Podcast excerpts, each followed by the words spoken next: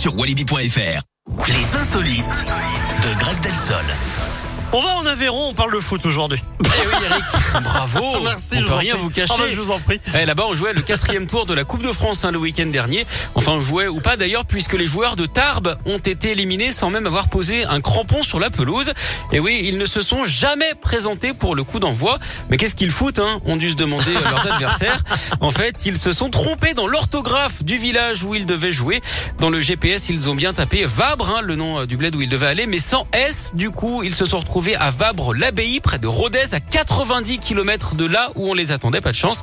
Trop tard, évidemment, pour arriver à l'heure au rendez-vous. Le pire, c'est que le conducteur du bus avait rentré la bonne adresse au départ, mais qu'il l'a changé en cours de route sur les conseils d'un de ses passagers.